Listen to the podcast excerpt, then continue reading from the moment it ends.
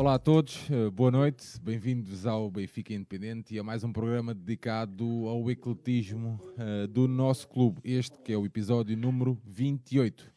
Benfica Independente, que tem o seu site em www.benficaindependente.com. Dar as boas-vindas a todos os que nos acompanham em direto aí no chat. Já sabem que podem e devem ir participando também com os vossos comentários, com as vossas opiniões. João Nuno, olá meu amigo, boa noite, bem-vindo. Boa noite, Sérgio. Boa noite, Hervé. E vamos lá mais um rescaldo desta feita de um fim de semana bem negativo para as nossas cores. Um, bem negativo, que acabou por terminar também, mas já lá vamos. Um, Hervé, olá, meu amigo, bem-vindo, boa noite. Boa noite, Sérgio, boa noite, João. Uh, antes de mais, um feliz ano novo uh, a vocês dois e a todos aqueles que nos acompanham. Efetivamente, não foi um, um grande fim de semana para, para as nossas cores, mas uh, vamos analisar tudo isto. vamos a isso. Muito bem. nos nossos temas iniciais. Sim, não foi a melhor forma de abrir. Didi, João. Estou? Sim, João, pode dizer. Não foi a melhor forma de abrir 2021, não. De facto, não foi, parecia um bocado 2020, o, o início do ano do Sport Lisboa Benfica. Bom, mas uh, para alguns treinadores, principalmente adjuntos, podia ter sido pior. Oh, já, já, foi, já, foi, já tivemos inícios piores, João. Já, já, já. Ok. Mas já lá vamos analisar isso tudo. Muito, Muito bem. João Nuno, uh, até Tóquio, João. Uh, mais um projeto, mais um programa, mais uma iniciativa aqui no Benfica Independente. Isso mesmo, Sérgio. Hum, a iniciativa até Tóquio visa o quê? Dar a conhecer os atletas portugueses que irão participar nos Jogos Olímpicos, dar a conhecer aos benfiquistas e não só. Isso é importante porque nós aqui não queremos pensar em clubites, queremos pensar em desporto, valorizar os atletas, dá-los a conhecer ao grande público, perceber os objetivos deles, perceber como é que surgiram até aqui, como é que chegaram até este patamar máximo do desporto a nível mundial, que recordes é que têm, que objetivos têm, como é que se vão preparar, tudo isso nós queremos saber num, numa entrevista, numa num, espécie de conversa entre nós e eles para os fazer dar a conhecer ao grande público e assim uh, valorizarmos tudo que é desporto em Portugal e uma grande competição como essa, o grande, maior certame a nível mundial como é os Jogos Olímpicos. Isso mesmo, João. Estás entusiasmado, João? Muito entusiasmado. Uh, Jogos Olímpicos é, é a minha vida. Uh, por mim era Jogos Olímpicos todos os anos, mas também não tinha piada porque assim de 4 em 4 dá para dá para sempre acompanhar um mês inteirinho de, ainda por cima de Tóquio e é daqueles, é daqueles países onde temos que ver à, às 4 da manhã provas como o, como prova equestre ou a vela, que é uma coisa divertida de ver às 4 da manhã, por exemplo. Muito bem. Hervé, uh, no teu tema inicial trazemos o torneio das quatro colinas em salto ski. Sim, pá, eh, pode ser um bocado surpreendente eh, estar a falar aqui de salto de esqui, mas eh, a verdade é que eu, um, pá, quando chega a altura do Natal, eu estou sempre um bocado, como é que é dizer, Uh, um bocado surpreendido porque de repente a falta de competições desportivas fazem com que aparecem uh, no meio dos meus amigos uns uh, peritos e espertos do futebol inglês que só falam de repente da Premier League, do Boxing Day. Parece que um Southampton Brighton, por exemplo, é, é a última Coca-Cola no deserto, que é a coisa mais interessante de, de se ver. Também este ano, bom, com o arranque da NBA um bocado atrasada por causa do, do, do Covid. Uh, também falou-se imenso dos jogos uh, conseguidos do Stephen Curry e depois dos jogos falhados do Stephen Curry. Pá, eu sinceramente, a NBA são mais de 80 jogos de fase regular, por isso eu não consigo entusiasmar-me com. Este ano uh, são 72. Um 72, pá, 72, que é um formato tão reduzidíssimo, vamos sim, dizer assim. Sim, sim. e por acaso, eu estava a pensar assim, pá, mas afinal de contas, o que é que, o que, é que vale a pena ser visto uh, durante esta época de escassa competição desportiva. Uh, a verdade é que se tivéssemos tido a ocasião, a semana passada não pensei nisso, mas tinha, tivemos uma, uma, excelente Final Four da Liga dos Campeões de Handball, conclusão do, da edição uh, do ano anterior, em que o Kiel venceu o Barça, um grande jogo, de facto, uma grande Final Four, mas amanhã é que vai haver um grande evento desportivo realmente incrível, que eu convido todos e todas a ver, que vai ser a conclusão do Torneio das Quatro Colinas, Uh, na Áustria, uh, em Bischofshofen, às 15h45 em Portugal. Portanto, amanhã é que se decide essa prova. Uh, falar do torneio das quatro colinas, portanto, uh, para um público português, uh, quanto mais benfiquistas, requer uma coisa que é falar minimamente do que é que é essa, essa modalidade. E acho que, sendo uma modalidade muito pouco divulgada, Uh, o torneio das quatro colinas é mesmo a melhor maneira de ficar a conhecer essa, eh, essa disciplina.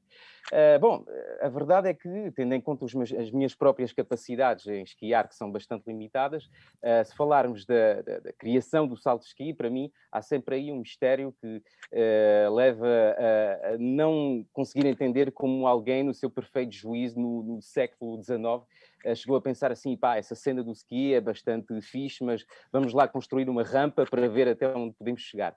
Mas a verdade é que essa modalidade, portanto, eh, foi criada eh, no início do século XIX, eh, foi codificada ao longo dos anos, a meados do, a meados do século, ao mesmo tempo que outras disciplinas de desportos de inverno, como por exemplo o, o esqui alpino, o esqui de fundo, e foi-se popularizando uh, à medida que iam-se construindo uh, pistas de salto, especialmente no país vizinho da Noruega, Finlândia, que dominou a modalidade nos anos 70 e 80, e também no resto da Europa Central, estamos a falar da Alemanha, da Áustria, da Polónia e também da Jugoslávia, mais especificamente hoje em dia o que, o, o, que é uh, hoje a Eslovénia. Cabe, por exemplo, recordar aqui Uh, um, falando um bocado de, de, uma disciplina que tanto gosta o, o João, que o Primo Roglic, que acaba de ser nomeado uh, ciclista do ano em 2020, começou a sua carreira precisamente com o salto de esqui, uh, disputando até uns campeonatos mundiais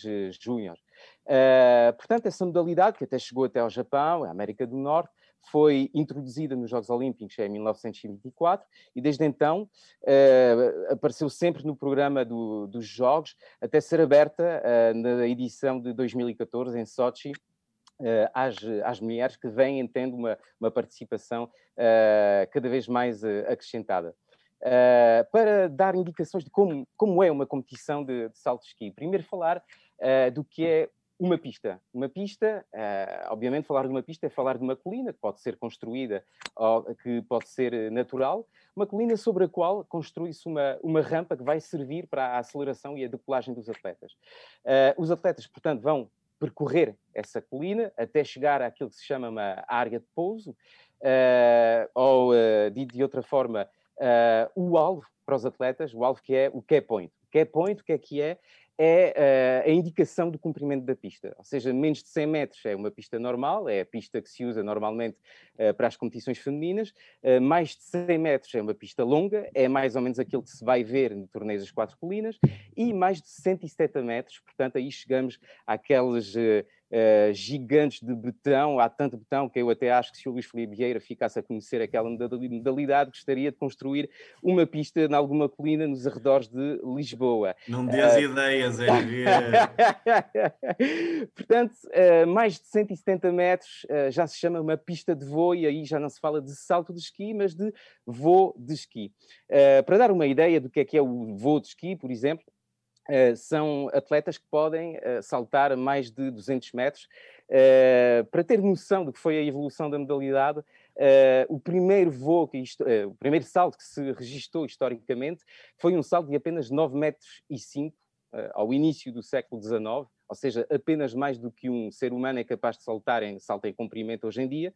Uh, só que agora, com uh, essas pistas uh, incríveis de voo de esqui, o recorde mundial de salto de esqui é detido por um atleta alemão, que é o Stefan Kraft, que está ainda em atividade, na pista mítica de Vikersund, na Noruega. Ele saltou 253 metros e meio, que é para ter uma ideia daquilo que se pode ver naquelas pistas. Portanto, para falar um bocado só de, da, da, técnica do, do, do, salto de esqui. É, é uma, uma, modalidade um bocado, um bocado complicada. Bom, não, o início não é assim tão complicado, porque basicamente consiste em acumular a velocidade na rampa até chegar à área de saída, onde se dá a decolagem. Mas a partir daí é que é verdadeiramente uma arte que eu tenho muito prazer em ver, porque a fase é que o atleta tem que encontrar uma posição de equilíbrio uh, para cumprir com dois obje objetivos um bocado contraditórios. Uh, uma parte que é uh, criar uma resistência ao ar para manter-se com certa altura e, por outra parte, ter uma posição que lhe permita penetrar no ar e, para isso, ir, então, com isso, desculpa, ir o mais longe possível. para isso, portanto, é que se usam esquis específicos, esquis eh, grandes, que têm a particularidade, com certeza, de serem os únicos esquis com os quais tu não podes esquiar, na verdade. Uh, portanto, o que faz um atleta para encontrar essa posição? Vai adoptar aquela técnica que chama-se a técnica do V, onde os skis uh, são uh, abertos e onde o atleta tira os braços para trás, até chegar até à tal área de pouso, onde uh, o atleta deve encolher-se e usar a técnica dita do telemar, que consiste basicamente em pôr um pé para a frente, outro pé para trás. Porquê é que isso é importante? Por questões de uh, segurança, uh, uma vez que só essa posição é que permite ao atleta, na, no momento da, da, da aterragem, ter alguma estabilidade. Uh, portanto, durante uma prova, os atletas são avaliados através de dois critérios: por uma parte, a distância, mas também por outra, a técnica, que é uh, notada por uh, juízes. Obviamente, cabe frisar aqui também a importância das condições meteorológicas, que podem condicionar um salto, na medida em que, se apanhas um vento de frente, tu vais poder te manter no ar, mas se tires um vento de trás, aí complica-se um pouco, porque eh, o vento de trás depois eh, vai empurrar-te, digamos assim, para o, para o chão.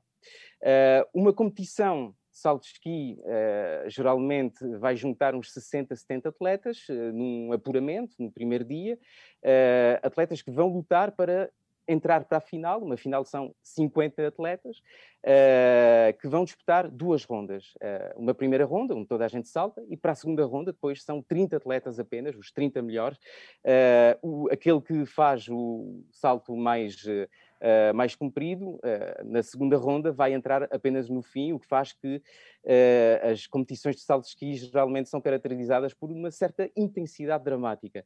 a época geralmente do salto de esqui é estruturada por uma taça do mundo, mas além desta Taça do Mundo, temos uma prova que é o Torneio das Quatro Colinas, que foi criado em 1952 e que é para o salto de esqui aquilo que, por exemplo, o Tour é para o ciclismo ou o Wimbledon para o ténis. Ou seja, uma prova histórica que mistura a tradição e a excelência. Uh, portanto, este torneio das quatro colinas é assim chamado porque disputa-se em quatro localidades, para quatro concursos. Uh, dois concursos na Alemanha, em Oberstdorf e Garmisch-Partenkirchen, dois concursos na Áustria, em Innsbruck e Bischofshofen, para um total, portanto, de oito saltos. Além dos pontos recolhidos para a Taça do Mundo, uh, o que interessa para o torneio é o, o cumular de, das distâncias percorridas ao longo dos oito saltos. E os atletas não querem apenas vencer o torneio, uh, também se têm a possibilidade, querem fazer aquilo que se chama, como no ténis, o Grand Slam, que é vencer as quatro provas, o que apenas três atletas na história da prova já conseguiram. o que faz também do torneio das quatro colinas uma prova um bocado peculiar é o ambiente, porque é preciso ter noção que bom, em Portugal o interesse, obviamente, é escasso. Posso dizer que em França também não se olha muito para o salto de esqui, mas aquelas provas uh, que decorrem basicamente na fe nas festas de fim de ano, com, quando as pessoas aproveitam para, para ir para as estações esquiar, uh, aquelas provas decorrem em autênticos estádios de salto de esqui. Ou seja, tanto em Innsbruck como em Bischofshofen são entre 25 mil e 35 mil espectadores, com um público de conhecedores que pá, podem imaginar, vindos da Alemanha, da Áustria, também da Polónia, da ex-Jugoslávia, uh, da Noruega, não são apenas recordes que se batem na pista, são também uh, recordes de níveis etílicos que são uh, batidos cada ano com tanta cerveja e vinho quente que se consome lá. portanto, Amanhã, em Bischofshofen, vamos assistir à conclusão de um torneio onde podem ainda vencer três atletas. O líder da edição atual, que é a lenda polaca Kamil Stoch, três vezes campeão olímpico de salto de esqui, duas vezes campeão mundial, já venceu o torneio em duas oportunidades, uma delas completando o famoso Grand Slam. O seu maior rival vai ser o atual detentor do título no torneio, David Kubatski, que, já, que também já foi campeão mundial em duas oportunidades, e também teremos um olho naquele que é a revelação deste, deste início da época, o norueguês Alvor Egner Granerud, pá, é, é difícil dizer esse nome sem, sem enganar-se, 24 anos, ele já venceu 5 das 10 provas que foram disputadas nessa, nessa Taça do Mundo este ano, apesar de não ter vencido qualquer, uh, qualquer etapa deste, deste torneio das quatro colinas.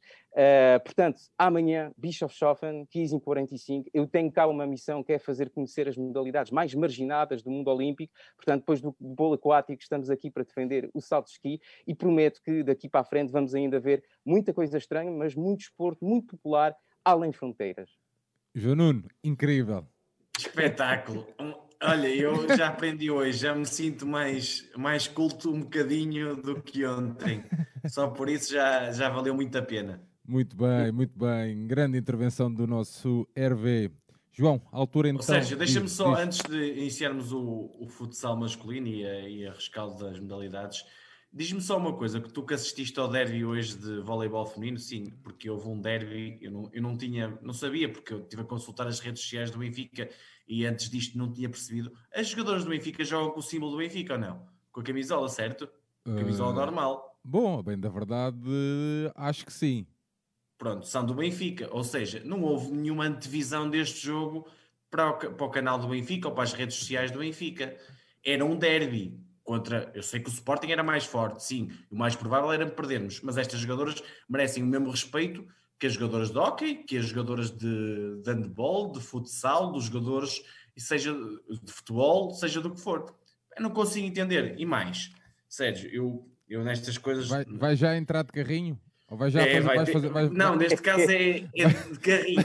vai fazer carrinha, um bloco, vai fazer já Olha, um bloco. Então vá. A formação inicial do voleibol feminino normalmente é habitual nestes grandes jogos, salvo alguma rotação que o Nuno Britos faça nos jogos teoricamente mais fáceis, e costuma ser a Camila Augusta, distribuidora, a Daniela Ferreira ao posto, a Tainara Nunes, a zona 4, a Camila Rodrigues, a zona 4, as duas centrais, a Neuza Neto e a Karina Sobreira, e depois as Libros, uma mais para a parte de defesa, de, que é a Joana Guedes, e uma mais para a parte da recepção, que é a Beatriz Pereira.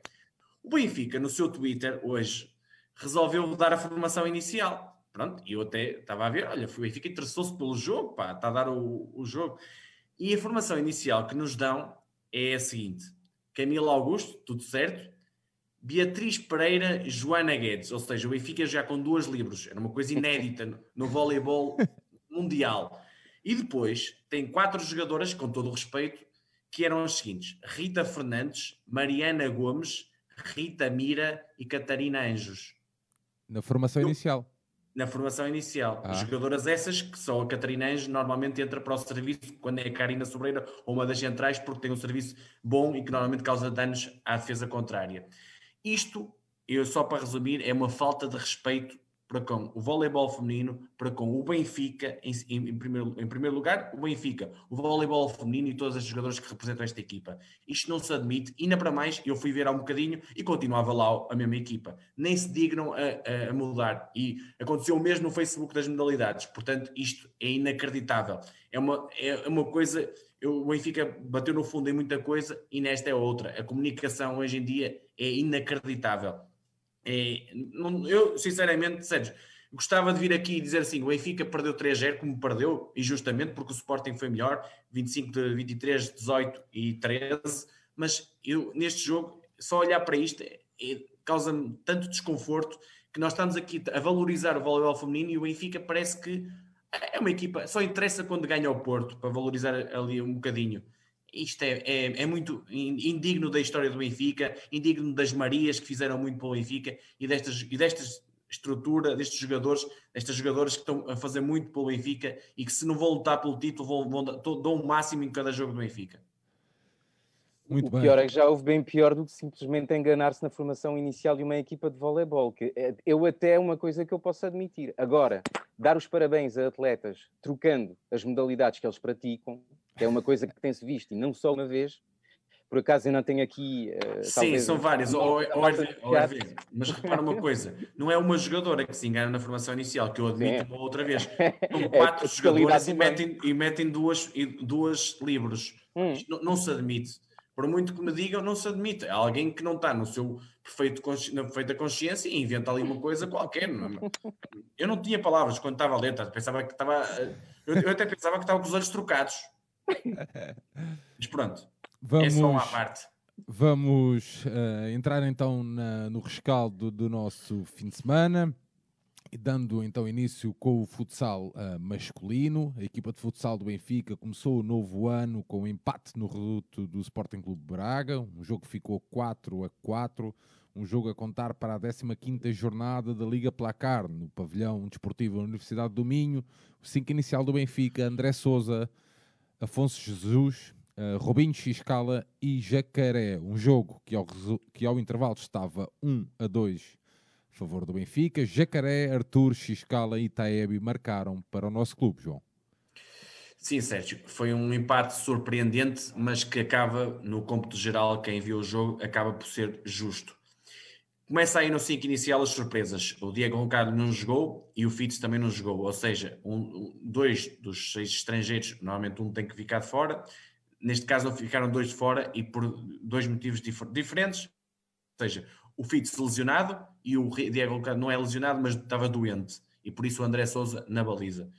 Uh, até aí nada de, de, importante, ou seja, o Benfica, mesmo com estas duas ausências, tinha acontecido no jogo anterior até com o Jacaré e com o Xcala, três dos melhores marcadores, os três melhores marcadores tinham estado fora e o Benfica deu uma resposta correta. Por isso, estas ausências não são desculpa, mas foram evidentes que também ajudaram a, a, ao empate, mas não são nitidamente nenhuma desculpa. O Braga, com uma equipa claramente inferior ao Braga dos últimos largos anos, é o Braga mais fraco dos últimos tempos. Aliás, entrava para esta jornada, creio que na décima posição, fruto de cinco vitórias e dois empates e o resto de derrotas, sete derrotas.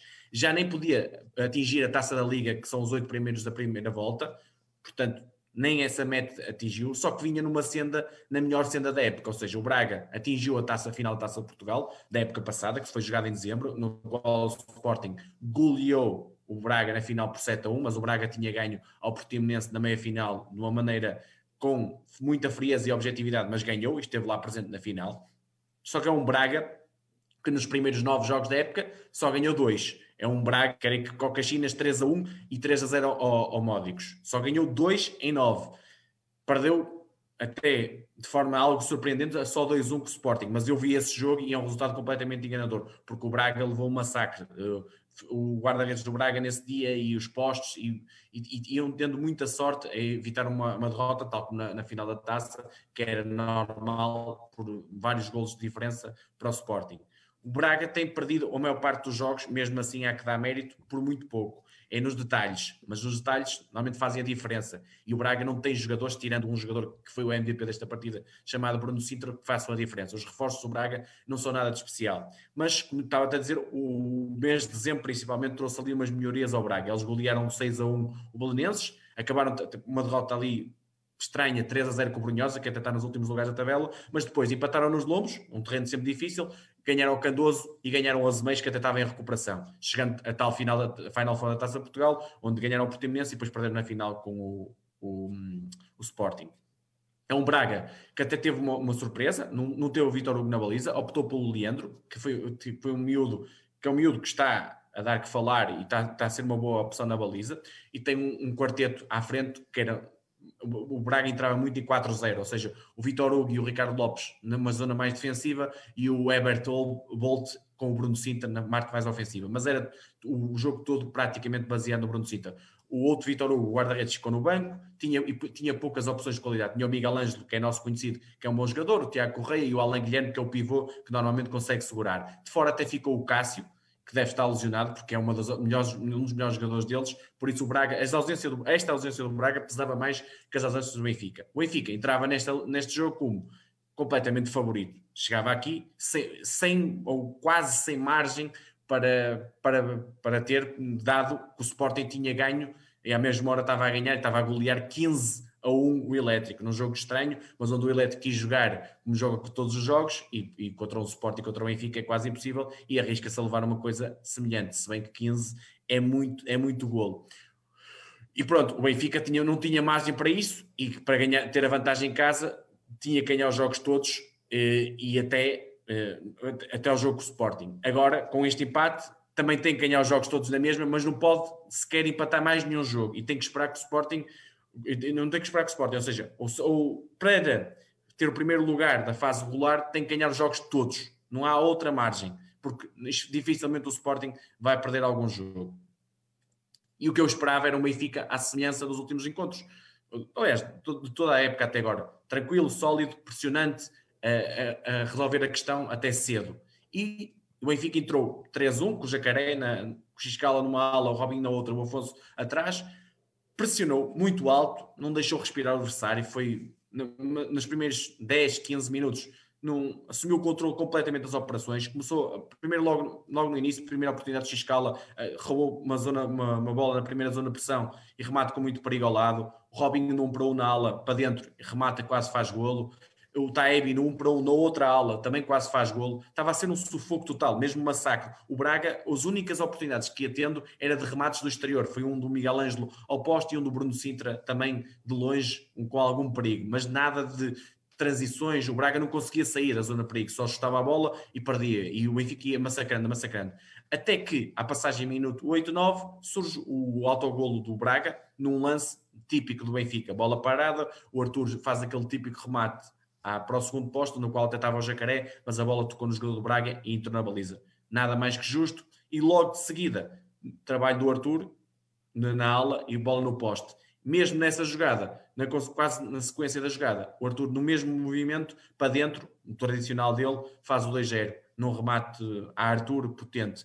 E chegou-se ao 2-0, e o que, é, que é que uma pessoa pensava? O jogo estava feito. Íamos para um normal, sólido e sem qualquer problema por engano, e os jogadores do Benfica pensaram assim, o que, está, o que esteve errado. A partir daí o Benfica baixou a intensidade e, e deixou-se estar, sentiu-se demasiado confortável. Pensava que era favas contadas e que mais tarde ou mais cedo entrar o terceiro, o quarto, o normal. E, a, e o Braga isso e começou a sair com bola para a zona ofensiva. O Benfica, a partir de uma certa altura, começou a meter, e já não é a primeira vez, demasiadas faltas estúpidas. Eu já tinha avisado aqui no jogo Sporting, já tinha avisado em jogos anteriores, o jogo dos Lombos. Parecia que não queria até defender, fazia faltas fáceis de, de, de jogadores que não queriam acompanhar. E o Braga começou a criar mais perigo. O André Souza, numa primeira, segunda ocasião, portou-se bem, opôs-se muito bem aos remates do, do Braga, principalmente através do Bruno Cinta, numa jogada que até estava isolado. Mas ali, nos últimos minutos da primeira parte, fruto das faltas, o Benfica acaba, o Braga aproveita bem, o que é que faz? Puxa o Bruno Sintra, um bocadinho como faz o Robinho, no 1 para 1, de trás para a frente, e o Bruno Sintra começa a ganhar faltas. E numa delas surge a sexta falta, completamente escusada e estúpida, do Arthur. Porque, e é um dos pontos fracos do Benfica, os adversários já perceberam. Aliás, o Nuno Dias percebeu, tal como o Tainan é, é, é um ponto fraco na defesa para o Sporting, o, o Arthur é um ponto fraco do Benfica na defesa. O Bruno Sintra aproveitou, ganhou a sexta falta, sexta falta, um para um, um para, para, o André Souza, faz o 1-2 e acaba por chegar ao intervalo com o resultado completamente em aberto, quando nada justificava, a partir dos 10, 15 minutos que o Benfica fez, o resultado tinha que ser mais nivelado, mas o Benfica baixou e por isso foi castigado. Quando eu pensava, vínhamos do, intervalo para resolver a coisa mais rapidamente possível e com a, a, tal pressão que existiu na primeira parte, nada disso aconteceu. Foi totalmente o contrário. O Braga acreditar na surpresa, o Benfica completamente apática, cometer erros atrás de erros e achar um bocadinho até que o jogo estava ganho.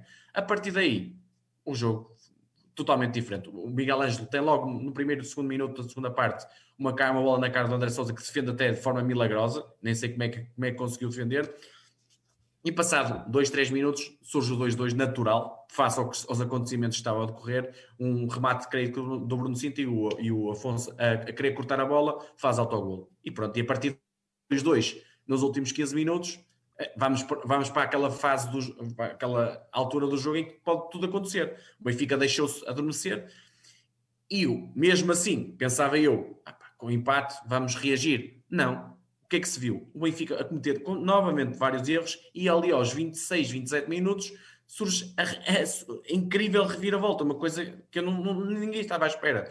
Num erro claro do Rafael Enmi, que continua a ser um jogador muito irregular, de 80 e de menos 8, é assustador. O Rafael Enmi faz um erro, tenta sair em zona proibida, o Ebert recupera a bola, mete no Bruno Cinta 3-2. É a partir daí uma montanha tínhamos que ultrapassar, porque o Braga ia se fechar, o Braga ia tentar tudo, porque começou a acreditar na surpresa no 2-1, passou a acreditar mais, passou a acreditar mais, e quando estava na frente do marcador, só, só tem que pensar em ganhar no jogo. A coisa começou-se a complicar, mas só depois de estar a perder é que o Benfica começou a ter uma reação. O, o tem um remate, o, que até o Enmi não faz ali um, um 3-3 quase em cima da linha, um, um gol feito, e parecia tudo a correr mal. Logo a seguir o Taebi manda uma bola no poste, parecia que o Benfica não ia lá. Mesmo assim, ali a meio da, da segunda parte, o, não, uh, creio que nos últimos 8, 8 minutos, o, aproveitando um ressalto de bola num canto, o Xcala acaba por fazer um empate, e depois até em bola parada, o Rafael Amena tira a barra, quase fazendo uma nova reviravolta. Não conseguiu, e a 5 minutos no fim surge um remate, lá está, de meia distância, tal como na primeira parte, do Miguel Anjo, que a bola desvia num jogador do Benfica, trai o André Souza, 4-3. O Benfica para recuperar nos últimos 3, 4 minutos, mete o guarda-redes avançado. Logo na primeira jogada, nesse contexto, faz o 4-4 numa assistência boa do Robinho para o Taebi. E quando pensámos que até ao fim Benfica, naquele, naquele 5 para 4, ia resolver, nada, nada disso. E aí, uma culpa para o Joel, porque o 5 para 4 ofensivo está, não está muito bem trabalhado. Sei que não é tão fácil como o 4 para 3. É mais fácil hoje em dia defender um 5 para 4 do que atacar um 5 para 4, porque as equipas percebem muito bem. Mas o Robinho, principalmente, parou muito o jogo não encontramos nenhuma solução para bater a defesa do, do, do Braga e acabou por ditar um empate que penaliza o Benfica, mas justifica-se perante a, a, nossa inoperância após o, o 2-0. Digo já, MVP, Bruno Cinta claramente, claramente, e a partir de agora, como disse, sem margem nenhuma, na luta pelo primeiro lugar da fase regular, que nos dará vantagem em casa numa possível negra uh, numa final de playoff contra o Sporting, que é o mais provável de acontecer. Hervé, Uh, nós também vinhamos, uh, o João vinha um, aqui uh, falando durante os episódios que o nosso grande esteio desta equipa era a defesa. Sofrer quatro golos neste jogo com o Braga deixou-te de alguma forma também surpreendido? Sim, de facto, eu acho que vou deixar de falar, talvez, das modalidades de pavilhão do Benfica para dedicar-me exclusivamente ao polo aquático e ao salto ski, porque quando afirmo uh, coisas respeito a essas equipas, depois uh, a coisa acaba por, por acabar um, um bocado mal. Porquê? Porque há duas semanas atrás eu disse com, com não sei, pá, com pouca humildade, vamos dizer a coisa assim, eu disse que estava muito tranquilo e muito satisfeito com esta equipa, que era uma equipa precisamente que sabia dominar os timings do jogo, que tinha sempre, desde o arranque da época, o controle uh, do, dos distintos embates. E, uh, bom, digo isto e duas semanas mais tarde, o que é que acontece? O Benfica desliza em Braga, num fim de semana em que o Sporting vence novamente de forma extremamente dilatada, tal como disse o João, contra o Elétrico. Portanto, as coisas, a coisa não podia sair pior para mim, porque eu acho que perdi total credibilidade para falar, pelo menos de futsal.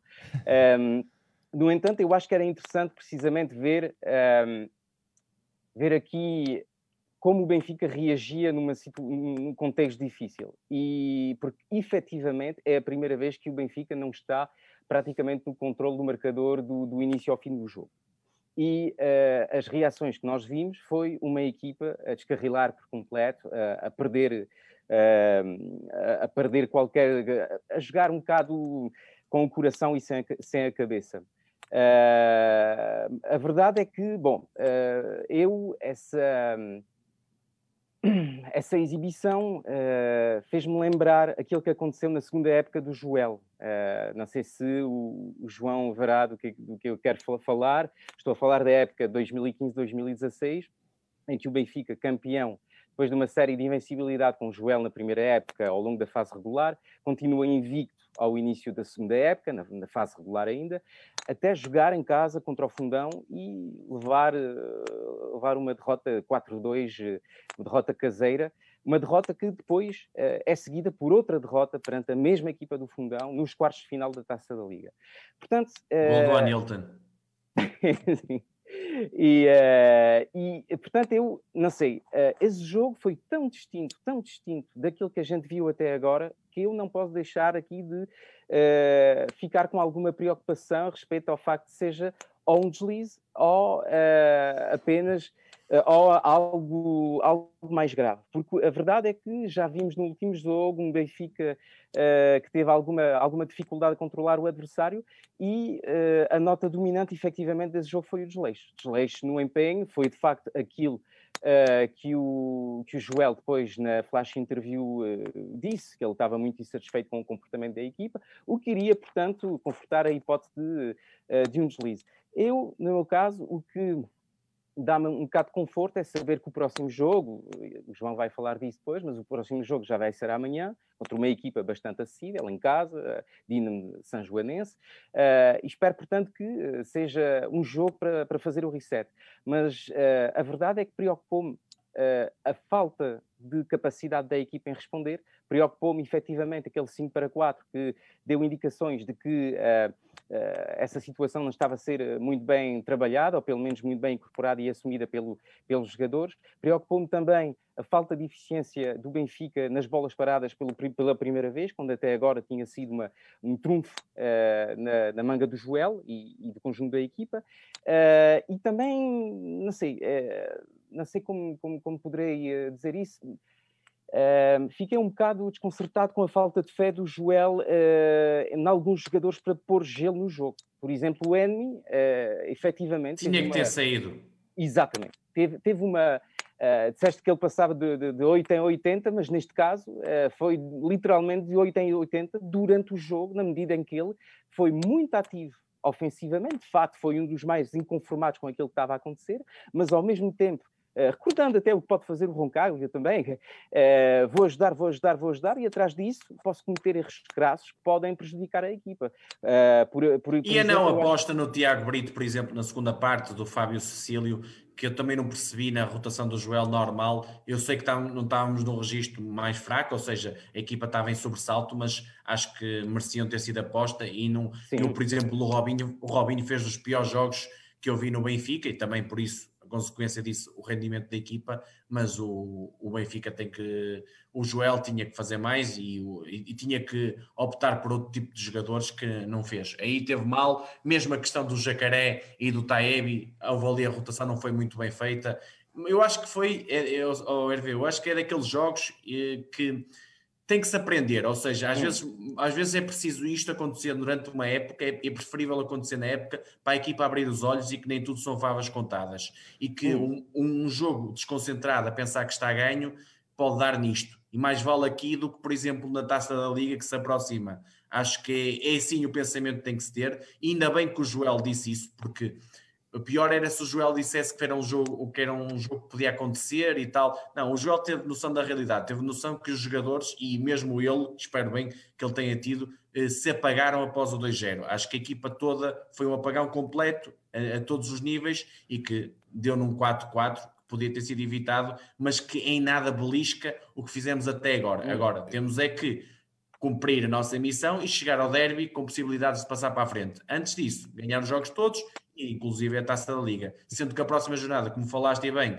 é quarta-feira, dia 6, às 8h30, amanhã, ou seja, amanhã às 8h30, dá na Benfica TV. Este jogo é antecipado em virtude da nossa presença na Liga dos Campeões e depois no sábado, dia 9, creio que às 11 horas na Sport TV 5, uma deslocação, uma das mais difíceis da época, porque eu acho que a de Braga, apesar de historicamente ser difícil, não era das mais difíceis. Esta sim ao Módicos, que hoje em dia está no terceiro lugar, está logo a seguir aos grandes é uma das principais locações e não podemos facilitar se queremos trazer os três pontos para a luz. João, eh, Estamos uh, deixa... neste momento em segundo lugar a dois pontos do Sporting. João, deixa-me só trazer aqui uh, a malta que nos acompanha no chat para a nossa discussão. O João Barreiral diz que o Braga é uma equipa bem melhor que o que a classificação diz, uh, independentemente do Benfica ter a obrigação de ganhar, mas deixa aqui a indicação que o Braga vai ainda crescer. João, uma pergunta para Queijinho. Uh, quantos golos já marcámos de bola parada esta época? Pá, não, Sérgio, não, não sei. Tenho a certeza absoluta que o Joel e todo o staff técnico do Benfica sabe, mas foram mesmo muitos. nem, nem sei quantos golos marcados temos, mas devemos 60 e tal, não? 68, 67, não, faço não sei. Ideia, não faço ideia. Só estava aqui a pergunta. O André, o, And, o André... Deve, ser, deve ser cerca de 20, 30. Sim. O André Leonardo diz que com as saídas do André e Bruno Coelho acha que voltámos a ficar por baixo na qualidade dos jogadores portugueses em comparação com o Sporting e os não formados localmente têm correspondido no seu entender. Uh, o é. Bruno Cinta do Braga conta como formado localmente ou não formado localmente? Não, formado localmente. É a pergunta Digo-te isto porque foi um jogador que quando eu estava no Benfica era daqueles que eu tinha sempre de olho e o problema dele foi ter uma, uma lesão gravíssima, onde teve parado um ano ou mais de um ano e ainda teve algumas recaídas dessa lesão, porque é um jogador completamente acima da média, um daqueles jogadores que está que pode, podia estar num grande facilmente. A questão é que é não formado localmente e isso prejudica-o. Se fosse, por exemplo, se me dissessem assim, preferes o Enemy ou o Bruno Sintra? Eu prefiro o Bruno Sintra. Muito bem. Uh, João, Hervé, para fecharmos o futsal, alguma nota? Só Sérgio, é aquela questão dos 15 a 1 do Sporting, o Sporting está fortíssimo, Gal dá 15 ao elétrico, uh, e quando muitos, e, eu inclusive, na questão do no derby, achamos que o Benfica tem mais potencial de crescimento que o Sporting, eu, eu não continuo a dizer o mesmo. Agora, o Sporting é uma equipa que está habituada a estes grandes momentos, é uma equipa que tem, isto é a base de qual foi campeão da Europa, é uma base de muito sucesso, são jogadores rotinados, sabem tudo uns dos outros, conhecem-se muito bem e claramente equiparado com o Benfica, são os máximos candidatos ao título. Não dou favoritismo a nenhum, acho que vai ser decidido nos pormenores e quem chegar melhor aos, aos jogos decisivos. Muito bem, Hervé, alguma nota final? Sim, uma, uma, palavra, sim, só para, para realmente insistir naquele, naquilo que, que eu tinha na mente. A verdade é que uh, se eu relembrei aquela época uh, e uh, Uh, como um deslize pode abrir a porta a muitas dúvidas, a verdade é que o que. Uh, eu concordo com o João, a verdade é que estamos apenas a dois pontos atrás, tudo está ainda aberto para a conquista da, da vantagem em casa para, para os playoffs, mas, mas estes, uh, estas fases regulares são bastante longas. A perda de qualquer ponto é quase excepcional, tanto para o Sporting como para o Benfica, e estar atrás é muito desgastante ao nível, a nível de uma época inteira. Por isso é que eu uh, estou um bocado preocupado com aquilo que vi e espero que uh, já amanhã tenhamos uma, uma primeira resposta, embora os jogos a sério serão, serão depois. Muito bem, um, passamos então para o basquete, antes de analisarmos o jogo, que nem foi assim tão mau, segundo alguns, porque já houve piores. O jogo contra o Galitos, Uh, o Benfica assegurou a contratação de dois norte-americanos, Quincy Miller e Bryce Alford. João, tu que és um especialista, o afamado Tim Duncan da Pova, alguma nota sobre estes dois atletas, estes dois reforços para a nossa Sérgio. equipa? De... A equipa de basquete tem guita para gastar. Não, isto não, ainda tem dois americanos, nem, aliás, um deles jogou agora neste jogo na equipa B, o Thomas Bolt e o Jalen Kay, que já falamos aqui. Contra estes reforços, eu sei que é muito fácil agora dizer que melhoramos e agora vamos ter dois jogadores supra-sumo e tudo mais, já vou falar cada um deles, mas eu quero aqui dar destaque só às saídas do Caleb Walker e do Scott Lynn. Eu não mudo uma vírgula do que disse aqui com no campo, com o Campos na antevisão do basquete. O Caleb Walker é um grande jogador, é um marcador de pontos, é um jogador de ataque ao sexto, não, não, não, não, é, mau, não é mau jogador, eh, é um jogador que era importante no, no, no, coletivo do Benfica, se existisse coletivo. O Scott Lindsay é um jogador de boa qualidade, de um grande potencial, que enquadrando numa equipa, não há equipa no Benfica, eh, podia dar resultado. Assim, o mais fácil é estás na, na mercadoria, estás com a, a, fruta e vais lançando. Não gosto, não gosto de, de, pera, vou, vou, buscar maçã, não gosto de maçã, vou buscar laranja. Depois a fruta é cada vez melhor. Pronto, se, se é permitido isso ao, ao, ao treinador do Sport Lisboa Benfica e à sua comissão técnica, seja, infelizmente é, é, o que temos. Eu não gosto, eu odeio este princípio. Não quer dizer que não queira melhorar a minha equipa, quero. Agora, vamos melhorar o voleibol, vamos, vamos trazer um fixo para o futsal, vamos trazer eh, dois ou três jogadores que façam diferença no handball. Não, não vamos, porque só uma, só uma modalidade é que parece ter a exceção em tempos de pandemia. Nós, nós estamos com cinco americanos, mais dois na equipa B, e além do Betinho, para mim conta como americano, em termos de pandemia, ou seja, vale tudo. Mas pronto, passando à análise do, do Brice Alford, que é o jogador base extremo, posição 2, Ele é, creio que é o número 20 agora do Benfica, americano, vai fazer 26 anos no, dia, no próximo dia 18 de janeiro, 1,90m, 84 kg. Ele veio de uma universidade muito boa mesmo, eh, na Universidade da Califórnia, eh, jogou nos OCL eh, Brains, acho que é, que é assim que se diz, uma, uma, universidade, só para perceberem as pessoas, que tem nomes como Karim Abdul-Jabbar, Reggie Miller e o Westbrook e o Brice Alford, obviamente com todas as devidas distâncias, tem um bocadinho de Reggie Miller, porque estamos em presença de um, de um sniper, de um atirador, de um jogador à, à Carlos Lisboa. Isto, o que é que quer dizer isto? Já tivemos um jovem Thomas, o Porto tem um Max Landis, é um bocadinho nessa ordem de ideias, que é assim, não temos coletivo, temos de ter um jogador para nos salvar as nossas deficiências. Portanto, contratamos um jogador que é um sniper, que tem médias, para se perceberem bem, de quase 40% na carreira de 3 pontos. É inacreditável. Nessa universidade, por exemplo, tem o recorde de triplos num jogo, tem o recorde de triplos numa época, tem o recorde de triplos de sempre dessa universidade é inacreditável. Ele fez quase toda a universidade na posição 1, mas desde a entrada de um jogador que está agora na NBA, quem, quem, quem estiver por dentro, joga nos Pelicans, o Lonzo Ball, que passou para 1 nessa altura, este jogador, o Brice Alford, passou para a posição 2 e desde aí eh, está sempre na, na posição 2. Ele não entrou no draft na NBA em 2017 e foi jogar para os Oklahoma City Blue de 2017 a 2019, creio, na G League, que é logo a, a divisão a seguir à NBA. Pronto, é, é quase a entrada para a NBA, ou seja, é um nível altíssimo. Ele é filho do ex-jogador da, da, NBA, o Steve Alford, que foi até treinador dele no college, segundo me lembro, pelo menos num ano foi. E em junho de 2019 assinou pelos. teve a primeira experiência na, na Europa no, pela equipa que nós afrontámos ano passado na FIBA Europe Cup, o, o Made Beirut.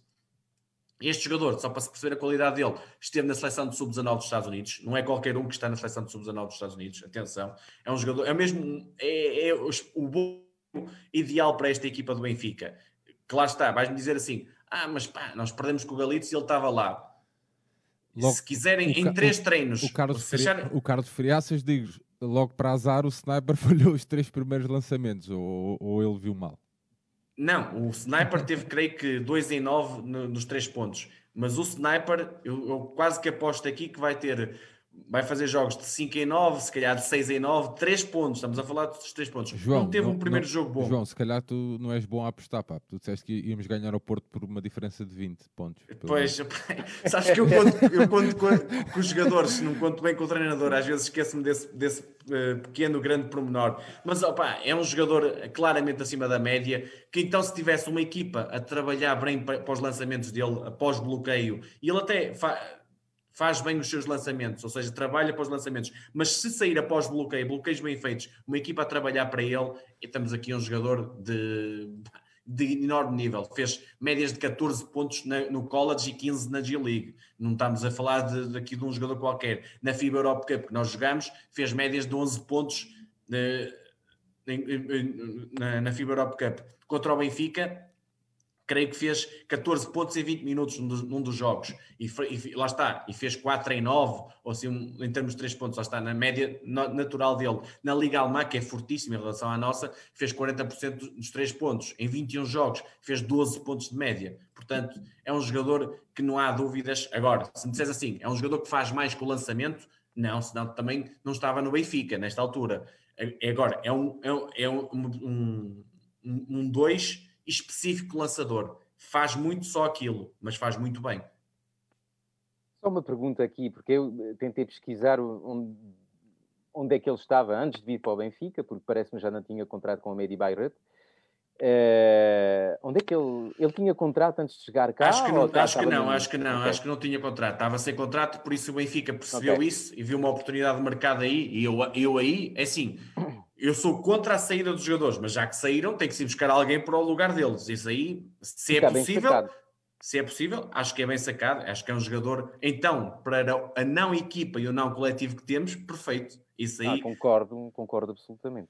Sem Só dúvida. Surpreende um jogador assim estar não ser renovado pelo Beirut, ou, bom, porque tem, tem bons números. Sim, ele era normalmente sexta, sétima opção do, hum. do Beirut. Era o hum. jogador que entrava logo, não era do 5 inicial, mas entrava que estava mal e, e, e metiam logo o jogador para perceber se ele estava em dia bom de 3 pontos, porque é especialista nessa área. Mas é um jogador claramente acima da média. Não acho que faça muito mais que isso, mas dentro disso, é, então para o campeonato português, é jogador facilmente 15, 20 pontos, tranquilamente, isto numa equipa. João, passemos mais. Uh... Para o Quincy Miller, Sérgio. Sim. Ele é o número zero do Benfica e no primeiro jogo foi exatamente isso, um zero. Mas vamos, vamos já ver aqui isto. É um americano, tem 29 anos, tem 2,8 metros, e 8, é muito alto e tem 95 quilos. Fisicamente não é nada de especial, até é muito fininho para, para a altura que tem. Ele nasceu na zona de Chicago e mudou-se rapidamente para, para Carolina do Norte, creio que através do tio. Que, e, e, este jogador, mais um que jogou pelos Estados Unidos, pela, na seleção do Sub-18 no, no FIBA Américas, onde foi um dos melhores jogadores. Mas creio que em 2010, 2010 e aí vamos àquilo que é o mais complicado neste jogador e que o pode diminuir e não ser aquilo que ele realmente, em termos de valia mesmo, pura e dura, é, são as lesões. Ele rompeu, rompeu logo ali o ligamento cruzado anterior do, uh, em 2010. Em, nessa altura foi para a Universidade de Baylor, outra universidade onde, brutal nos Estados Unidos, teve excelentes resultados, teve nomeado para N prémios, melhor jogador da conferência, teve a nível altíssimo. Entrou na NBA em 2012, foi a 38ª escolha do draft nessa altura. Estreou-se, né, foi para os Denver Nuggets, estreou-se, creio que em dezembro desse ano, contra os Sacramento Kings. No primeiro ano faz logo 40 jogos na NBA, vais-me dizer assim, média, eh, não, foi, não foi um grande jogador, não. Fez pontos, médias de 3 pontos e 2 ressaltos. Pá, mas isto em 12 minutos de jogo. Na NBA não é nada, não é nada de deficiente. Ou seja, é um jogador que, quando entra, vai sendo útil à equipa. E estamos a falar do máximo nível do mundo de, na NBA. E na segunda época, no, dos Denver, aproveitando uma lesão de um, de um dos principais dos jogadores, creio que fez 52 jogos e 16 a titular e registrou médias aí um bocadinho mais altas, creio de 5, tal pontos e 3, tal ressaltos. E, e lembro-me até de um jogo deste jogador, coincidência que lembro há pouco tempo, um jogo contra o Houston, onde ele até faz 18 pontos, creio, e vários desanos de lançamento, onde ele é especialista, ou seja, é um jogador que nesse jogo até que, que, no primeiro jogo até, por exemplo, que foi titular, defrontou quem? Marcou o Kevin Durant, um jogador que toda a gente hoje em dia conhece. Portanto, não estamos a, a falar aqui de um jogador qualquer. E para se perceber bem o, o, potencial que este rapaz tinha nesta idade, em 2012, o Brian Shaw, que é um bom treinador, um, foi uma, uma, figura dos Lakers, não foi uma grande figura, mas foi um jogador dos Lakers, chegou a dizer que ele tinha um potencial comparável ao Paul George, que é só um dos grandes jogadores dos Clippers hoje em dia. Pronto, este menino está um bocadinho apresentado. Ele chegou a fazer um jogo na NBA 16 pontos, 11 ressaltos contra Orlando. Isso foi para o segundo, terceiro jogo a titular dele. Portanto, estamos aqui calma com, com, o homem. Só que a carreira dele, desde essa altura, foi sempre a descer. Em, em 2014, dispensado dos Denver. Em 2015, assina contratos de 10 dias, com os, que são contratos usuais da NBA, com os Kings. E, e não faz alguns jogos, mas não fica dispensado novamente, passa a fazer, faz, faz dois contratos com os Detroit Pistons, onde só jogou quatro jogos, dispensado novamente, acabou por ser negociado pelos Nets, mas também foi dispensado, e o que é que aconteceu? Teve que vir para a Europa, e a Europa veio para um clube que é brutal, Estrela Vermelha, onde hoje em dia, hoje em dia se, se falares com adeptos de Estrela Vermelha, ele é, ainda é amado, porque ele foi lá campeão, teve prestações brutais na Euroliga, chegou a ser eleito para a segunda melhor equipa da Euroliga, nível estratosférico, portanto, e, e, e, teve muito sucesso. Em 2016 conseguiu assinar pelo Maccabi, outra equipa brutal, até venceu a Taça de Israel, e, e até na altura em Maccabi começou bem e pensou-se, começou-se a pensar em renovar, só que o que é que aconteceu? Rebentou com o joelho novamente, e só fez quatro jogos que aqui nove meses. E na altura, mesmo depois da recuperação, não gostaram como ficou o joelho lá na, na Israel e dispensaram dispensaram em 2017 e assinou por quem? Os alemães do Bamberg. E a partir daí a carreira foi sempre a descer. Acabou fazendo um jogo pelo, pelo Bamberg da Alemanha, eh, problemas no joelho. Tentou no Badalona, tentou no Cibona, tentou na Austrália, nunca conseguiu. E, e desde 2017 para cá, ou seja, praticamente três anos e pouco, eh, não, não, quase não fez nenhum jogo. Foi agora em 2020 para Taiwan, onde jogou até a paragem do Covid, creio que 5, 6 jogos, fez médias até boas, de 15 pontos, 10 ressaltos, mas não, não teve nada de, de extraordinário. Ou seja, se me perguntares, é um grande jogador? Foi um grande jogador. Só por isso é que está aqui no Benfica, porque se estivesse ao nível que já esteve, nunca estaria no Benfica. Como características, muito versátil, bom defensor, principalmente ao nível do design de lançamento. Acho que ao nível físico devia trabalhar mais, é um jogador demasiado fininho. eh, para, por exemplo, estar na luta dos ressaltos, é um bom laçador, é um jogador que, se estiver bem fisicamente, nesta liga, é capaz de fazer uma grande diferença. Agora, dentro deste contexto do Benfica, de certeza que ele não vai melhorar assim, Sérgio. Ele faz um jogo horrível, faz, fez apenas um lançamento de 3 pontos, falhou, fez dois turnovers ridículos, parecia que tinha mãos de manteiga, fez duas faltas sobre o lançamento de 3 pontos do, do Galitos, fez só dois ressaltos, mas que é que, e jogou ali 10 minutos ou uma coisa assim, nem isso se calhar, na primeira parte. E o que é que o treinador cinco fez? Minutos. 5 minutos, pronto. Fez 5 minutos de jogo. O que é que o treinador fez na segunda parte? Não jogou. Pá, de certeza que não mais motivar um jogador que teve 3 anos sem jogar, dizendo assim, pá, falhaste, agora arruma para o lado. Isto não é gestão nenhuma. Portanto, eu acho que são duas, duas resumindo, duas adições, eh, duas mais-valias para o plantel. Agora, é preciso saber usá-las e colocá-las em prol de um coletivo que pouco existe. Muito bem, avançamos então para o jogo. A equipa de basquetebol do Benfica foi ao pavilhão municipal professor Luís de Carvalho, referir outra vez pavilhão municipal, para quem não sabe, perder com o Galitos por 78-74 na 12ª jornada da Liga Placar.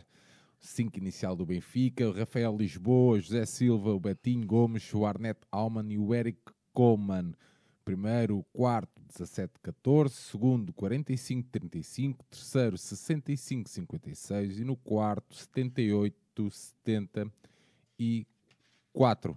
Rafael Lisboa fez 14 pontos, Coleman 12, Betinho 15, Arnett 4, Cameron Jackson 12, Alford 9, um, Thomas Bolt 4, Fábio Lima 2 e José Silva 2. Hervé, vamos começar por ti até para o João poder respirar um bocadinho, uh, notas sobre este jogo? Bem, uh, eu acho que foi um jogo. Bom, eu posso, é um fazer, eu, eu, posso fazer o resumo se quiseres. Não, não, não, não vou. Já, não, ou, bom, já vou houve dar... piores. Como? Já houve piores. já houve piores, sim.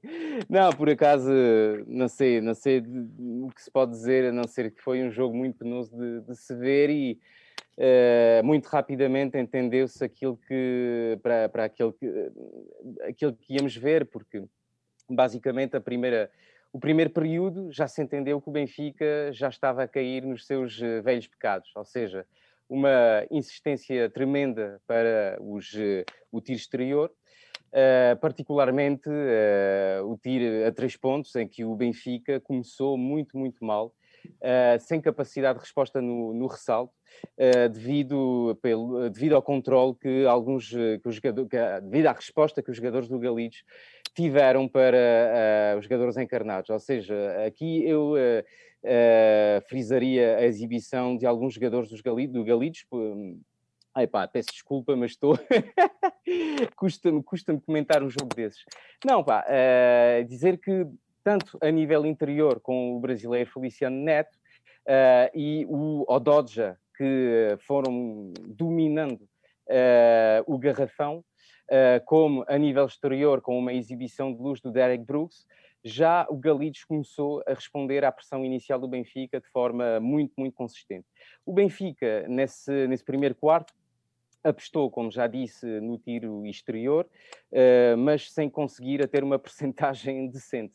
Uh, de facto, se formos a ver depois no fim do jogo qual foi a percentagem, já ficamos a entender. Só que, uh, basicamente, uh, digamos, à diferença daquilo que se viu nos, nas anteriores exibições do Benfica, aquilo que gostou muito ver é que muitos jogadores tivemos aqui a, dizer que não tinham suficientemente tempo de jogo, que não tinham o espaço que mereciam talvez na equipa, penso, por exemplo, no Fábio Lima ou no, ou no José Silva pois foram esses jogadores, entre outros, que uh, falharam uma quantidade de tiros abertos.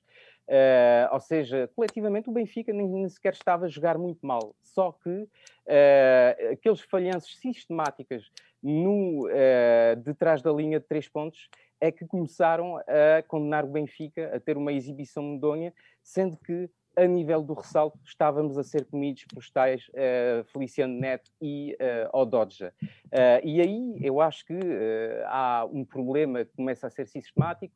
Eu, desde que saiu o Gary McGee do Benfica, que não era um jogador que deixou assim muitas saudades, Uh, Mas anda é a fazer, acho... olha, esta época anda a fazer médias de 14 pontos, 10 ressaltos.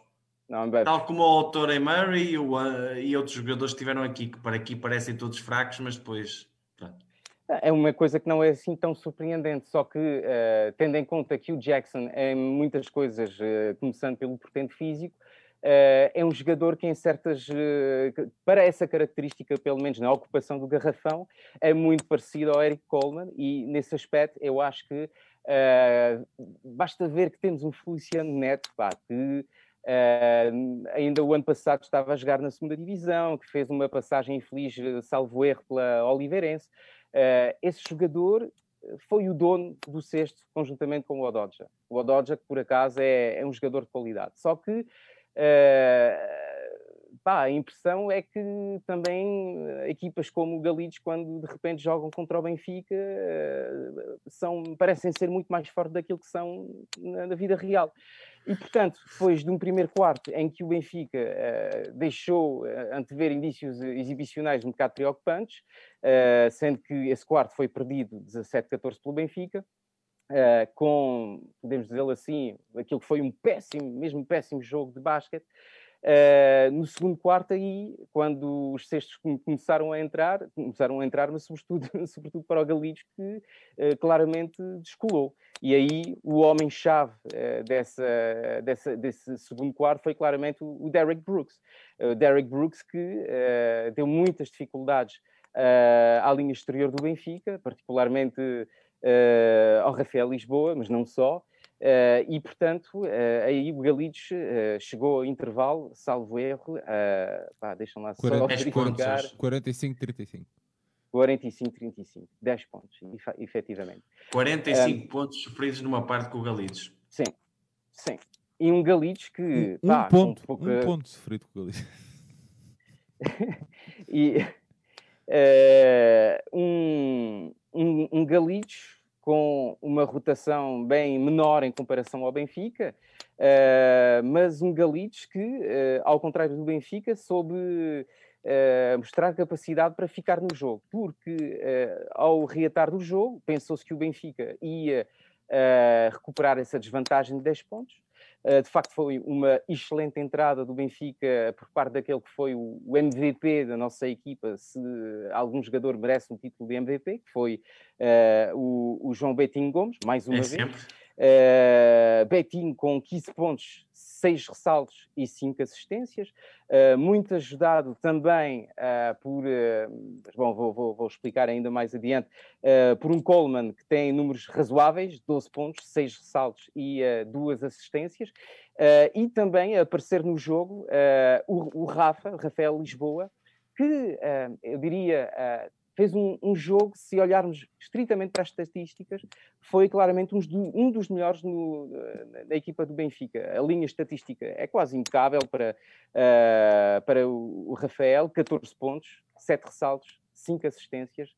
Só que uh, o Rafael, além de ter contribuído e muito uh, no insucesso do Benfica da linha exterior, uh, com um, uma estatística de, a nível de três pontos de dois cestos sobre oito tentados, também teve um trabalho insuficiente na defesa até ao ponto em que o Betinho, nesse terceiro quarto, teve que começar a fazer uma defesa individual sobre o Derek Brooks.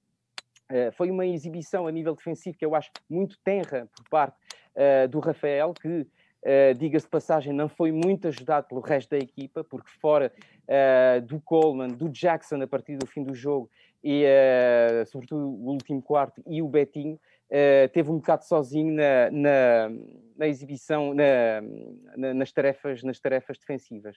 Boa entrada do Benfica, só que o Galitos Uh, pensávamos, a, a, propósito do qual podíamos pensar que ia quebrar fisicamente, até por, por uh, pela, pela, pela, fraca, pela, pela, fraca rotação, o Galitos teve uma uh, excelente capacidade de reação, porque aos três jogadores que eu já mencionei, o Brooks, o Odoja e o Feliciano Neto, juntaram-se também os bases, os bases extremos portugueses, o, o Machado e o Correia, que começaram a entrar uh, triplos importantes, os mesmos triplos que os nossos jogadores, Fábio Lima, Zé Silva, uh, Thomas Bolt, não foram capazes de entrar do, no decorrer do jogo. Uh, uma pequena nota de destaque aí para a entrada um tanto confusa, mas com muita vontade e muito empenho, do uh, Bryce Salford, que uh, foi um dos poucos uh, a suar, a molhar a camisola do, do, do Benfica na, na, naquela altura, mas o, o, que vimos foi uma, um, Galitos que foi capaz não só de responder ao Benfica no terceiro quarto, terceiro quarto dominado pelo Benfica, mas o Benfica recuperar finalmente, depois daquele fulgor inicial, apenas um ponto de atraso, vencendo aquele quarto 21-20, e o Benfica claramente começou a jogar uh, mais com o coração do que a cabeça no último quarto. Uh, o Alford, de facto, com uma linha estatística um bocado limitada, 9 pontos, 4 ressaltos e uma assistência, uh, num jogo também, pá, eu concordo com o João nesse aspecto, dificilmente podemos criticar um jogador que acaba de, de ingressar, que também não, não Uh, que não tem, por exemplo, as características individuais do, do Mike Downs, que, que quando uh, mal chegou no Benfica já estava com linhas estatísticas uh, terríveis, se bem é um sniper, o Alford também precisa de algum jogo coletivo para poder instalar o seu, o seu chute. portanto, foi uma segunda parte em que o Benfica estatisticamente esteve acima do Galitos, mas que não deu para dar a, a, a reviravolta, sendo que acabamos por sofrer uma derrota tanto inesperada como pessoalmente, eu diria, ao contrário do Nuno Ferreira, muito vergonhosa, que nos coloca numa situação ainda mais complicada na tabela classificativa e que, uh, além do facto de que temos dois reforços que claramente serão, para mim, uma mais-valia, mas que não deixam de ser apostas também, deixam claros indicadores coletivos de que arriscamos a ter uma época verdadeiramente muito, muito complicada. João, um o Hervé já fez aqui um pequeno resumo do jogo. Uh, já referiu que foi uma derrota vergonhosa. Deixa-me respirar um bocadinho. Será que está na altura de realmente pensarmos, repensarmos toda esta secção ou, ou achas que já, já anteriormente devia ou, estar porque... ou achas que já não vale a pena estar a bater sequer neste assunto porque é algo que sabemos que é o que é, não, não vai mudar olha, o Campos escreveu há pouco tempo acho que foi ele que escreveu que diz, dizem que uh, ninguém é maior que o Benfica mas é por engano meu, meu amigo é por engano pelo que se vê na secção de basquetebol e nas modalidades não é verdade e, e por aqui me fico em relação a isso sobre a secção de basquetebol, era de cima a baixo em termos de formação, então é vergonhosa. Eh, temos de equipa A, direção técnica, já sabes a minha opinião sobre o assunto, portanto era mais, é mais bater um bocadinho no ceguinho. Quanto a este jogo... Não, de referir, mas é, sabes que é, é sempre bom também de referir que, como tu dizes, e bem, nem tudo está bem quando se ganha, nem tudo está mal quando se perde. Ou seja, mas, a verdade, mas a verdade é que nós já ganhamos e já, os, e já criticámos. Uh, claro, bastante, é? ou seja, mas tu me perguntas assim: quem é o candidato máximo a ganhar o título? Eu digo-te Sport Lisboa e Benfica. Mesmo com tudo, eu digo-te Sport Lisboa e Benfica. Parece tolinho, parece que estou aqui um tolinho, mas eu, ou, ou seja, eu olho para o banco do Benfica no jogo contra o, o, Galitos e estão lá. Tomás Bolt, pronto, a equipa B, eh, devia estar o Tweety Carter, vamos imaginar, porque estava lesionado no joelho. Brice Alford, Fábio Lima, Quincy Miller e Cameron Jackson Hugo Silva também. Sim. Vamos só a estes jogadores. Dás estes jogadores ao Luís Magalhães ou ao Moncho Lopes e eles até, os, os, olhos até regalam, até dizem assim, meus amigos, venham já estes jogadores, venham já que nós ficamos com uma equipa do outro mundo. Isto é o banco de suplentes do Benfica, contra um Galitos que tem o McLean, que é um base, teve no Iliab, um lançador, que fez, não fez nada neste jogo, fez, creio que, três pontos. O Derek Brooks Jr., que sim, é um, um bom jogador, teve Lusitânia, é um jogador de um para um, mas o Betinho começou a marcar, acabou o Derek Brooks, porque na primeira parte faz 17 pontos, na segunda creio que até faz mais dois, ou seja, desapareceu na segunda parte, o principal alimentador do ataque ofensivo do Galitos. Tens um Daniel Machado, que pá, é um razoável lançador, mas é pouco mais que isso, é um, um jogador normal ali a poder. O Emanuel Sá, bom defensor, mas pouco mais que isso. E o Feliciano Neto, que foi dispensado do Desportivo da Póvoa e foi dispensado do Oliveirense. Pá, calma lá, e, tá, e, tudo bem, no banco tens um, um Ododa que entrou e foi mais-valia, mas não é um jogador nada extraordinário, não, não, tem lançamento absolutamente nenhum. Um Diogo Correia um André Calabote, que são jogadores banais. Um Rosel Nix, que tem a barriga maior que a minha, nem se consegue mexer. Opa, vamos ser claros, eu não estou a desprezar aqui o Galitos, que até estava na melhor fase da, da época. Isto é uma, é uma das derrotas mais humilhantes que eu já vi no, no basquetebol do Benfica. A diferença é de 30 ou mais pontos à vontade destas equipas. O Benfica tinha que massacrar estas equipas. Nós, neste momento, estamos em sexto lugar, com oito vitórias e três derrotas. Tudo bem temos um jogo em atraso, podemos igualar o Imortal, podemos igualar o Imortal, estou a dizer bem, estamos em sexto lugar. Nós temos que ganhar ao Vitória e ao Maia Basket para ir à Taça dos Santos, que é a Taça da Liga no Basket. Mas estamos em que planeta? E, e, o, que é que, e o que é que se passa? Temos um treinador adjunto a fazer uma divisão do jogo seguinte, a dizer que o jogo com o Galitos não foi dos jogos piores. Mas que é isto? Mas onde é que estamos? Onde é que está a exigência do Benfica? É que não é só no futebol, é isto também aqui. É inacreditável o que está a passar e, eu, e tu dizes-me assim: ah pá, mas o, foi um jogo que correu mal, foi um. Os jogos que o Benfica já ganhou aqui, ou Esgueira, e foi um jogo horrível, até pior que este, em certo ponto. Isto não pode voltar a acontecer. O Benfica tá, tem N, N jogos de basquetebol que não, não, não joga basquete, joga street basket. Como o RV falou e bem, o Benfica, se formos à estatística, o Benfica lançou 30, 38 vezes 2 pontos, 29 de 3 pontos.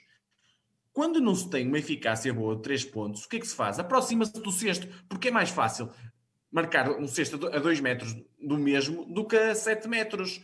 O Benfica tem que criar jogadas para as suas vantagens. O que é que, onde é que o Betinho é forte? No jogo interior de costas para o sexto, onde normalmente tem vantagem a 3 sobre o seu extremo. O que é que aconteceu o Benfica? Fez isso no início da segunda parte. O que é que aconteceu? O Benfica aproximou logo. Não fez mais nada. O Coleman, onde é que é forte? De costas para o sexto pouco joga para ele. O Cameron Jackson, a mesma coisa. Onde, onde é que se puxa pelas mais-valias de cada jogador? Nada, zero, é miserável. Mesmo nas lutas dos ressaltos, o Hervé falou. Mas o Benfica até acabou por ganhar, que foi uma coisa que acaba por ganhar na luta dos ressaltos. Mas o que o Hervé fala e bem é aparecerem jogadores como o Daniel Machado, o Diogo Correia, o, o Feliciano Neto. Mas porquê que aparecem? Porque, são, porque o Galitos tem um jogo onde vai procurar maximizar as, as mais-valias dos jogadores. Ou seja, o Feliciano Neto onde é que é bom? O Benfica pôs uma zona e ele entrou na zona no meio, no meio mesmo da zona, onde faz até dois afundantes claros, sem, sem oposição. Eles, eles aproveitaram só as fraquezas do Benfica, que foram imensas. O, o, eu, eu não concordo um bocado com o Hervé, o Hervé diz disse mais ou menos que o Galitos fez um grande jogo. Eu acho que o Galitos fez um jogo fraquinho. Eu acho que o Galitos, mesmo jogando contra o Benfica, ganha, ganha o Benfica, mas fazendo um jogo fraco. E isso que eu não consigo entender. O Galitos é uma, é uma equipa que perdeu. Por, eu sei que trocou americanos, mas teve seis derrotas iniciais no, no, campeonato. Nem o Jacques Conceição, que é um dos jogadores que até razoáveis nesta equipa, já foi do Benfica, não jogou, teve, eh, acho que até teve, está, está de fora. Começou com seis derrotas, perdeu por 20 com o Sporting, 31 em Oliveira das Meias, por 11 em Ovar, que não ganha ninguém, por 13 com o Imortal, por 6 com a Académica, por 16 em Guimarães. E só a única vitória que, que fez, até foi a meio de novembro, foi contra o Barreirense, num derby local, por 7 pontos de diferença. E perdeu depois melhorou um bocadinho, perdeu com o Porto por 8 pontos, mas já não tinha Holandis, o Porto estava também inferiorizado, e, e perdeu com, com o Lusitânia no prolongamento. E tinha ganho só os últimos dois jogos, por isso é que eu digo que estava no melhor momento da época, mas chegou, chegou ao jogo com o Benfica, estava em décimo lugar. Pá, nós perde... É uma equipa que vai lutar ali pelo sétimo e oitavo lugar dos playoffs, agora com esta, com esta troca de americanos, creio que vai melhorar e vai chegar aos playoffs, mas Porra, a diferença é gigante. Isto não se pode admitir. O Benfica não pode sequer equilibrar jogos com estas equipas. Quanto muito, um jogo num ano com estas equipas. O resto do Sporting faz. Eu estava a ver o Sporting ao Varense no, no, sábado. O Sporting jogou dois jogos com o Varense, um para o campeonato todo para a taça, onde passou para os quartos final da taça e no campeonato deu 30 pontos de diferença. O o Sporting queria no primeiro período 10, 15 pontos de diferença, acabou o jogo. O que é que o Benfica faz? O Benfica não consegue não é, nem é perder. O Benfica não consegue dar uma tarefa a nenhum adversário destes. É inacreditável. E o Benfica até vinha do, se calhar, do melhorzinho jogo da época que era com o Oliveirense. Tudo bem que foi no ano anterior. Mas, porra, não há uma evolução, não há nada. É inacreditável. É, o jogo foi mal demais para ser verdade. E, e se olharmos podemos estar a pensar assim: o Galitos fez um jogo do outro mundo. Pá, não fez jogo nenhum do outro mundo. O Galitos acaba com percentagens de 44% de lançamentos, nem a 50% chegou. O Galitos fez 47%, até pior que nós. Foi um jogo medíocre. O Benfica fez mal em tudo. E nos dois pontos que fez uh, falhou em lançamentos. Nos três pontos fez 5 em 17 e alguns dos triplos foram na fase final, ou seja, estava horrível. Faz 68% de lance livres, ou seja, os jogadores estão completamente desconcentrados. Aqui a culpa, atenção, é culpa do treinador, é culpa dos jogadores, mas pá, já chega disto, é humilhante.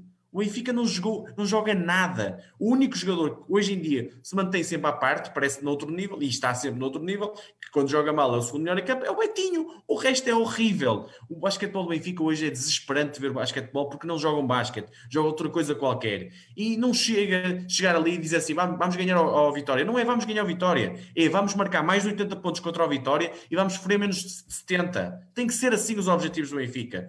Pá, já chega disto. Isto é inacreditável como se trata mal uma modalidade, como é, como, como é que está esta modalidade no Benfica.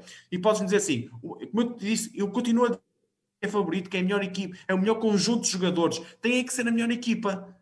Porque o Benfica provou em algumas partes do jogo o Sporting que o Sporting não é nada especial. E o Sporting vê-se ganhou o jogo com o Porto, mas foi um jogo fraquinho outra vez. O Sporting defende muito, luta muito, é muito agressivo, mas ao nível ofensivo vale pelo travante é ali e pouco mais não é nada de especial. Até nesse jogo foi o Diogo Ventura o melhor jogador em campo.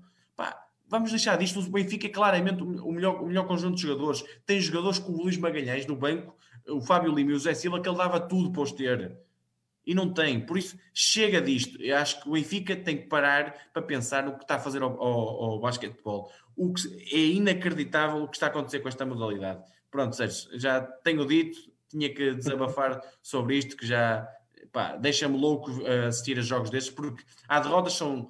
Pá, pode acontecer um 4-4 com o Braga, não deve, é inadmissível, mas pode acontecer no futsal, pode acontecer num desaire no handball, uma, algo assim. Agora, perder com o Galitos 78, 74, pá, isto está para lá do dramático, é, é, vergonhoso. Mas pronto, próxima jornada, amanhã às 6h30 com o Vitória Sport Clube e depois no sábado às, uh, na Benfica TV às 8h30 e no sábado às 15 horas Benfica TV ou FBB TV contra o Maia Basca. Muito bem. Em casa também. Terminamos então assim uh, o nosso. Só, só uma correção, diz, diz. Né? era 5 em 17 a 3 pontos, era 5 em 29. São 17, 17 a 17% de, uh, é isso, é isso. conseguidos. Ou seja, é. Ainda é pior. É ainda pior. Enfim. Bom, saltamos então para o basquetebol uh, feminino. Uh, viagem até ao pavilhão municipal de Vagos, uh, neste Vagos Benfica, que o Benfica perde por 64-55 na 13ª jornada da Liga SCOI. O 5 inicial do Benfica, com Joana Soeiro, Mariana Carvalho, Laura Ferreira, Japónica James e Altia Anderson. Primeiro quarto, 11-10. Segundo, 21-21. Terceiro, 40-33. E no quarto, 64-55. João. Um, Sérgio, foi a, a, segunda derrota contra a nossa besta negra desta época.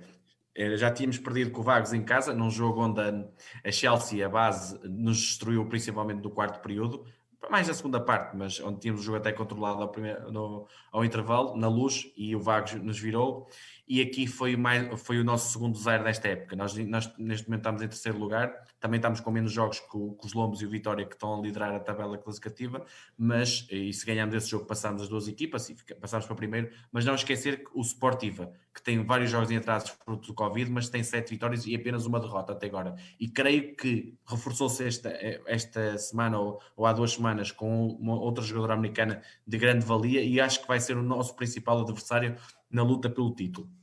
Falaste bem no ciclo inicial, o habitual, eh, já tínhamos a inclusão da Mariana Silva, que teve alguns jogos ausentes, e o ciclo inicial do Vagos, eh, é, o Vagos tem uma equipa jeitosa, eu acho que não vai lutar pelo título, mas pode ganhar a qualquer equipa num, num bom jogo, como aqui aconteceu.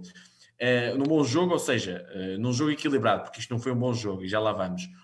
O, o Vagos tem uma equipa com boas americanas, especialmente a Chelsea, que é a base, mais uma vez foi a MVP. Tem a Joana Canastra, uma boa portuguesa, a Bruna Zagaria e depois uma dupla de, interiores, a Lajeveski e a Susana Carvalheira, que são, principalmente a Susana Carvalheira, uma aposta que o Benfica devia ter em conta, que são uma excelente dupla de, de interior e que nos causou muitos problemas à Japónica e à Altia. Também teve boas opções do banco que, que até ajudaram muito a vencer, porque os triplos que surgiram do Vagos, que fizeram a diferença, até surgiram muito da, quer da Rita Oliveira, quer da Inês Pinto, algumas jogadores que vieram do banco do, do Vagos. O Vasco que chegava a este jogo com 5 vitórias e 5 derrotas, estava no sexto lugar, ou seja, lá está, é irregularidade, perde com equipas que às vezes não devia perder e ganhar outras que não era muito esperado. Uh, por exemplo, perdeu no, no, no, último fim de semana com o Galitos, que é uma das equipas abaixo da tabela. Uh, perdeu já com o Olivais, por exemplo, foi ganhar à luz e, e, e, e, e, ao, e ao Gdessa, creio que o Gdessa perdeu por 4 só, com que o Sportiva por 3 após prolongamento, ou seja, consegue eh, resultados muito irregulares, eh, mas está ali a meio da tabela, vai aos playoffs e pode ser uma besta negra para quem as enfrentar no playoffs. O Benfica vinha de oito triunfos seguidos, creio, e ia defrontar aquela, lá está, que era a única equipa que nos tinha batido na, na época, mas era um jogo de elevada de, de grau de dificuldade. Eu vou dizer aqui uma coisa que eu não quero que sirva como desculpa, mas foi claramente, e eu conheço o pavilhão do Vagos, o pavilhão estava um frio incrível que se verifica agora em Portugal, aquilo estava um gelo é atroz mesmo, e as jogadoras estavam completamente arrefecidas.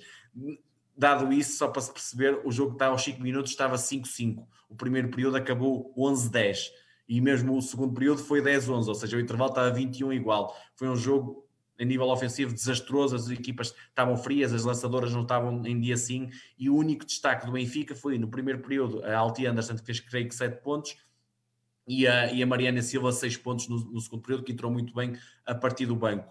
Destaque negativo para a Japónica, que fez um jogo abaixo das expectativas e fez faltas cedo. Fez a terceira falta muito cedo e condicionou imenso o nosso jogo, onde verificou aquilo que, tem, que nós temos aqui apontado como uma grande falha. Uh, o, backup no jogo interior. Se alguma jogadora destas se lesiona ou se tem algum condicionamento, condicionamento desta vez, é, é, é, problemático e assim aconteceu. O, o, jogo foi muito equilibrado na primeira parte, o, o 21-21 espelhava o fraco jogo que se estava a assistir, e muita intensidade, mas muito pouca qualidade, principalmente no tiro. A segunda parte foi o maior ascendente do Vagos, principalmente lá está, com a Chelsea a comandar o ataque e, as, e a dupla de, de, de, interiores a ganhar na luta dos ressaltos. Acabaram por ser aumentar a vantagem, chegaram ali a, creio que a 40-33 no final do, do terceiro período e quando se esperava a nossa reação no, nos últimos 10 minutos o Vagos não permitiu e começaram a entrar os tiros exteriores, lá está, das jogadoras do banco do Vagos, aumentou para 12 pontos, creio que a 5 minutos do fim, 52-40, e nós tivemos aqui ali uma reação final onde até fizemos alguns triplos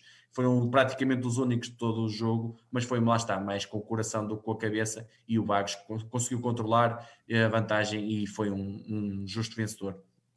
E, relativamente ao jogo, em termos de, de Eugênio Rodrigues, este jogo não apaga o bom trabalho que tem feito, nada. O Benfica está no bom caminho, vai lutar pelo título seguramente. Agora, há que aprender com o que se fez aqui. Acho que a gestão da Altia, principalmente no derradeiro período, não foi bem feita. Devia ter estado mais tempo em campo. Eh, estava a ser a nossa melhor jogadora, é o nosso elemento preponderante. Eh, a questão da Japónica há que rever, porque ela faz algumas vezes faltas que são completamente desnecessárias e há que alertá-la que o backup dela não está falta. A Mariana Silva pode ajudar e ajuda muito, mas é mais um 3 com 4 e depois isso nota-se na equipa. E foi um dia claramente não, onde falhou praticamente tudo, mas confiança total na equipa, porque eu acho um, um, bom plantel ao qual faltava ali um elemento. Relativamente ao jogo, para demonstrar a, a estatística e o que é que foi este jogo, fizemos 33% de lançamentos de campo, foi horrível. Nos três pontos, uh, creio que fizemos uh, 15%. 15% foi 4 de 26. Dramático, uma coisa inacreditável melhoramos os três, nos dois pontos, lá está, insistimos demasiado, não podemos lançar 26 vezes num jogo em que está a correr mal. Um bocadinho como a equipa masculina, no outro sentido, que é demasiado tiro exterior. Devíamos jogar mais para dentro, porque temos a vantagem, uma Laura na, posição 3, uma Mariana Silva, na, mesmo na posição 4, atacar o sexto outra, noutras dinâmicas é muito melhor do que lançar no exterior consecutivamente, estando num dia não. Acabamos por ser equilibrados na luta dos ressaltos até, e, uh, e 13 turnovers, que é um número a evitar. Os únicos destaques da partida, já falei, a Altia 12 pontos e 11 ressaltos e a Mariana 12 pontos e 5 ressaltos. O resto, a, Joana Soares melhorou no final com 8 pontos, mas foram mesmo os pontos no final que já não interessavam para muito. A MVP claramente da Chelsea, onde fez 20 pontos, 13 ressaltos e 6 assistências, um jogão e, e, também a Maria, a Maria, e a Susana Carvalho no jogo anterior, uma com 13 pontos, outra com 9 e outra com 11 ressaltos, eh, claramente destaques. A próxima, o Benfica, na próxima semana, vai ter um duplo confronto, jogará com o Esgueira no sábado às, às 12h30, creio que vai dar na FPB TV, para os oitavos final da Taça Portugal, uma equipa da segunda divisão, o Benfica tem obrigatoriamente de ganhar e qualificar-se para os quartos final, onde irá defrontar o Guifões ou o Académico, ou seja, pá, temos o caminho aberto para a Final Four, onde temos que marcar presença, e depois no domingo jogaremos com o, o Guifões às 15h30, jogo na FBB TV, outro jogo com uma das equipas mais frágeis do campeonato, onde certamente iremos alcançar a vitória. Muito bem, Hervé, notas rápidas sobre este jogo. Sim, apenas uh, dizer duas coisas, porque o João já, já disse praticamente, praticamente tudo. Eu acho que, efetivamente, há que ter em conta que uh, o contexto deste jogo foi muito particular. Isso explica a péssima qualidade do, do, do jogo, desse jogo de basquete no geral. Uh, simplesmente, o que me assustou é talvez duas coisas. Primeiro, o facto de, de, ver que, pela primeira vez, aquele plantel muito rico em soluções que temos, uh, foi a primeira vez, talvez, que o banco não, não foi capaz de, de ajudar a equipa. Uh, claramente há linhas estatísticas uh, por parte, por exemplo, da Carolina Gonçalves, da Marta Martins, sobretudo, tem sido para mim a, a, revelação desde o início da época, a nível das jogadoras portuguesas do Benfica, na Barreto, que vinha de, de, uma série de boas exibições, todas elas claramente estiveram um bocado fora, fora dela, fora, não, não, não estiveram bem do jogo em qualquer momento. e o outro tema de preocupação, eu acho que uh, não é. Uh, por acaso eu tinha visto a primeira derrota como uh, o fruto de um contexto também bem particular. A equipa vinha de Covid, tinha jogado um primeiro jogo dois dias antes e, e por isso eu estava uh, com algum entusiasmo à ideia de ver essa. Essa, essa segunda, segunda volta contra o Vagos, ver o que é que a equipa era capaz de fazer porque havia uma dúvida que eu queria desfazer, que era saber como, efetivamente, frente a uma equipa que é capaz, que é forte no garrafão, que é capaz de, de ter um relativo controle de, de, uh, das tabelas, apesar de nós termos tido bons números no, no, no que aos ressaltos diz respeito, como éramos capazes de, uh, de, responder. A verdade é que algumas jogadoras, como uh, a Susana Carvalheira, uh, tal como disse o João, é, que para mim é uma jogadora que poderia ser muito interessante para o futuro, até a, a, Gabriela Falcão, que teve pouquíssimos minutos, mas que também teve um, deu a sua contribuição, digamos, à equipa do Vagos. a impressão geral foi que fomos embatendo sempre, sempre no muro, dentro do garrafão e que numa noite em que não tínhamos muito êxito no, no tiro exterior, uh, não fomos capazes efetivamente de encontrar dinâmicas, uh, dinâmicas táticas coletivas para poder superar esse problema.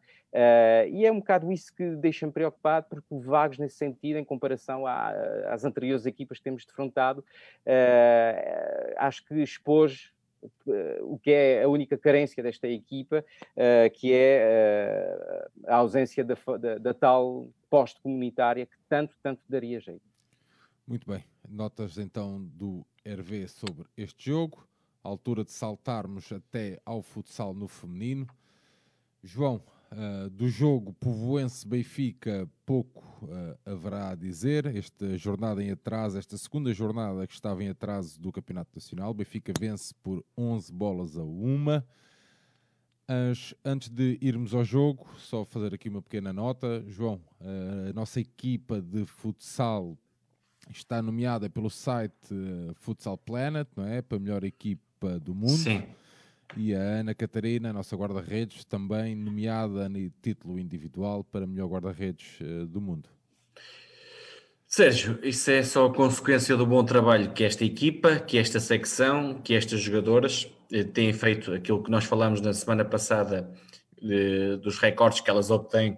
Já, já ninguém se lembra da última derrota, eh, lembra só de vitórias, de conquistas e querem sempre mais. Uh, relembra a entrevista que deram esta semana uh, para o Record, creio, uh, Sara, Inês e Ana Catarina, onde o destaque é a fome de ganhar. E há uma coisa que eu também gostava, gostava de salientar: elas não se esquecem de quando perderam. A Ana Catarina, até acho que é ela que diz que diz é o sabor da derrota é muito mau e eu aprendi muito com isso. Hum. E eu lembro-me de ver jogos com o Golpilheira com agora o Nova Cimento, onde o Benfica perdeu títulos quase a acabar o campeonato, e eu estava lá no pavilhão, quer no Norte, quer aqui em Lisboa, e eu percebi que aquela equipa tinha muito mais valor do que realmente mostravam os resultados. E mesmo assim, aquelas, aquelas jogadoras aprenderam muito na hora da derrota e não se esquecem e nunca mais querem sentir aquele sabor.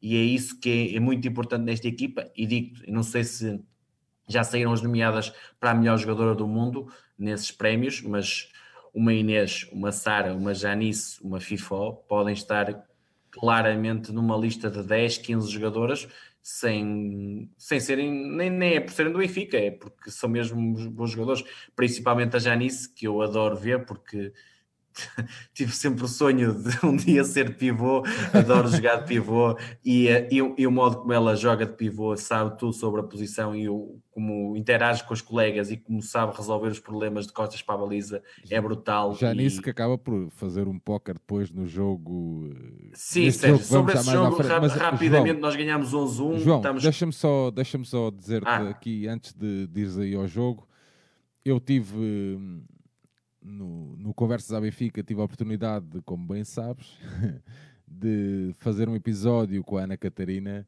e a propósito disso, às vezes de ganhar e de, de nunca esquecer de quando perderam, em que ela refere que uma altura em que raramente jogava e que lhe foi sugerida a hipótese de ser emprestada à qual ela rejeitou, não quis e que os dirigentes na altura ficaram muito surpreendidos. Mas não, mas não preferes ir para uma equipa e jogar com frequência e aprenderes e melhorares? Ao que ela diz, não, eu para melhorar e para aprender é aqui, com os melhores.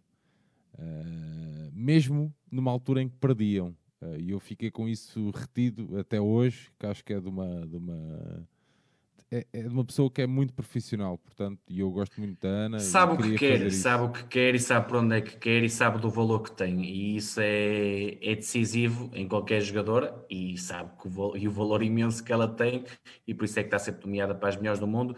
E mesmo, e ela tem uma tarefa complicada porque está numa equipa que permite muito pouca chance e é difícil para a concentração de uma guarda-redes e por isso também é difícil ser nomeada para esses prémios porque normalmente as guarda-redes são nomeadas para esses prémios intervêm muito no jogo, ou seja, tu vês boas defesas delas e ela em Portugal vê pouco isso, ou seja, causa dos jogos que ela faz para Portugal, contra a Espanha, contra o Brasil, contra boas seleções, onde ela tem intervenção mais direta no jogo, em que tu vês realmente o valor dela, porque nos jogos em Portugal, na maioria deles, ela não, quase às vezes não toca na bola, não é? É verdade, é verdade. Como aconteceu, por exemplo, neste jogo com, com, com o Povoense, onde nós ganhamos por, tais 11-1, eh, garantimos a presença na taça da Liga e na fase final, obviamente, eh, porque é importante estar na, na outra competição que vai surgir, que é a taça da Liga. Seis jogos, seis vitórias, 50 golos marcados, 5 golos sofridos. O 5 inicial foi o habitual, Jogamos contra o Povoense, que, estava, que está ainda na luta pelo último lugar de acesso à fase final na Zona Sul, só somava duas vitórias, contra a Venda da Luísa e contra o Golpilheira, tinha derrotas com o Arneiros e com o Sporting, creio,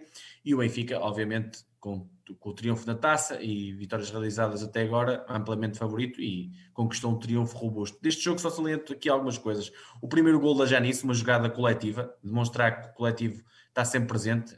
Sara, Inês, Fifó e Janice mais uma vez o quarteto de luxo a mostrar-nos um, ehm, que elas são um, um, quarteto que tem, tem que jogar na seleção nacional porque conhecem-se todas de modo perfeito, sabem todas as mais-valias uma e da outra, e depois algumas, alguns gols onde as cavalgadas da Inês são incríveis pelo campo todo. E oferece o terceiro gol à, à Maria Pereira, oferece o segundo ah, numa jogada coletiva também com a, com a Maria Pereira, Maria Inês e depois a Raquel. O quarto gol é uma jogada brutal numa combinação entre a Sara e a, e a Janice. Eh, depois a Beatriz Chanheiro, e bem, eh, deu, deu, minutos e é assim que tem que ser, recuperou a bola na última zona de, de, de no, contra a última defesa, a última defesa da de Povoense e faz o quinto zero, e depois na, na segunda parte aumentando a contagem, muito devido a algumas bolas paradas, a Sara marcou a bola parada, a Raquel também, a FIFO também, e, e, por último, os últimos dois golos, e, e há uma, uma, nota de destaque que queria dar, o Benfica aproveitou e o Pedro Henriques aqui bem para testar o 5 para 4, para perceber, porque é um, algo que utiliza pouco, mas pode surgir na fase final ou num jogo assim de taça, esse, esse, ser preciso esse contexto e ser lançado assim, e o Benfica até acabou por ser um golo nesse contexto, o golo do, do Povoense, mas acaba por fazer também um 11-0 através de Janice nessa, nessa fase do jogo. Agora, Próxima jornada, sábado, última da, desta fase, com o Golpilheira, sábado às, às 16 horas, creio no Pavilhão da Luz, e é, vai ser uma, uma jornada onde vão lutar as quatro equipas eh, por uma, creio que é Sporting, Sporting, Povoense, Porto Salvo, e me falta mal alguma que vão lutar pelo último lugar de acesso à, na fase sul, na zona sul, onde Benfica, Lombos e Arneiros já estão qualificados, e na zona norte Santa Luzia, Nuno Álvares, Vermoinho Nova Semente também já estão qualificados para a fase final. Muito bem. Hervé, sobre este jogo, tens alguma nota rápida para dar? Não, pouco dizer. Eh, bom, é, fiquei muito satisfeito com mais uma exibição de luz da nossa equipa, frente a uma equipa que obviamente não tem os mesmos recursos. A equipa está num muito bom momento. Acabamos de conquistar a Taça de Portugal, agora é rumo à, à Taça da Liga. À segunda fase também Uh, do campeonato, uh, muita satisfação, tanto pelo trabalho sobre o 5 para 4 no fim do jogo, como já frisou o João, como uh, pelo facto de, da totalidade da equipa ter ingressado, até a Maria Inês da Baliza, Joana Silva, uh, Leninha, portanto, bom, foi um, um bom, bom jogo para trabalhar e para continuar a evoluir, apesar de não sempre termos adversários à altura, com todo o respeito para o, para o Atlético Povoense. Muito bem, João, saltamos então uh, rápido para o hockey feminino, o viagem até Santa Maria da Feira, o objetivo alcançado, o arranque da segunda fase do Campeonato Nacional de Hockey em Patins Feminino, a equipa vence por 2 a 8 no pavilhão da Lavandeira, no reduto do Clube Académico da Feira. Clube Académico da Feira, João. Isso, Sérgio. Olha, a segunda fase começou e agora, ao contrário da primeira, onde podia-se fazer experiências, contava zero pontos, ou seja, vínhamos com zero pontos para a segunda. A partir daqui já não são permitidos mais deslizes, até porque é importante termos a vantagem em casa, apesar de não termos público, mas é diferente jogar no nosso recinto do que no pavilhão João Rocha, por exemplo, para os playoffs. Começamos com o 5, que tem sido agora mais habitual, com a maca uh, de fora e a, a Flor Felamini a entrar no ciclo inicial, com a Marlene, a Maria Sofia Silva, a Maria Vieira e a, e a Agostina Fernandes. Ficou de fora a Inês Severino, continua a não perceber, mas pronto, até neste jogo a Sofia Contreiras, e eu gosto de assumir isto, eh, até, até qualquer dia me dedica um golo e entrou muito bem no jogo e, fez uma assistência e um golo. E, e, aqui os meus parabéns porque entrou bem no jogo e mostrou que tem que ser opção também.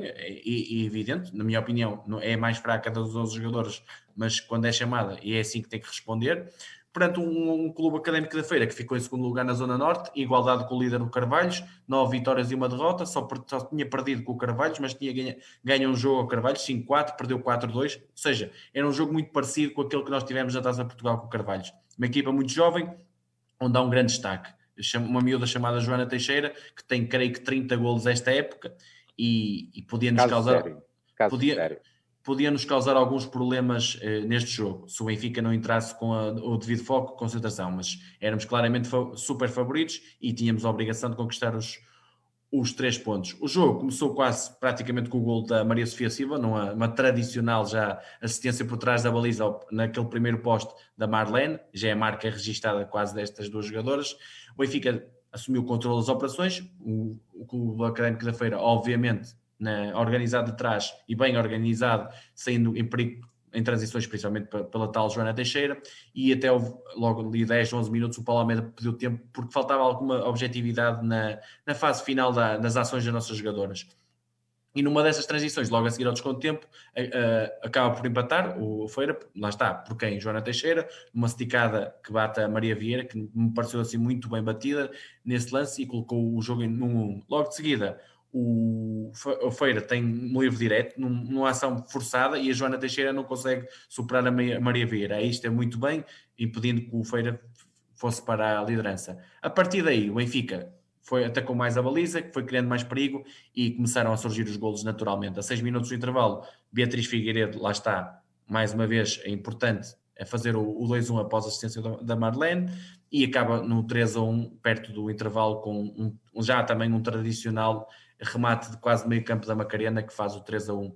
Na segunda parte, o Feira mais cansado, menos rotação, baixou as linhas, o Benfica a saltar praticamente a baliza contrária e os golos foram surgir naturalmente. A Flor faz um gol na recarga ao próprio remate vindo da tabela atrás da baliza, eh, eh, uma combinação, após uma combinação com a Augustina faz o 4 a 1, a partir daí o jogo ficou decidido e depois nos últimos 15 minutos só deu Benfica e Marlene marca após a assistência da Augustina, a Maria Sofia Biza passe de Marlene, como sempre. Depois chegou a trica, passa da Sofia Contreiras, lá está, e é a própria Sofia que acaba por fechar em beleza com um bom golo, o 8 a 1. Até ao final, a Cátia Gomes ainda reduziu para o, o Feira e a Augustina Fernandes ainda falhou um penalti. Uh, objetivo cumprido, triunfo sólido, mas ainda muito a melhorar, principalmente na transição defensiva, pois eu acho que nós continuamos a conceder demasiadas chances aos adversários.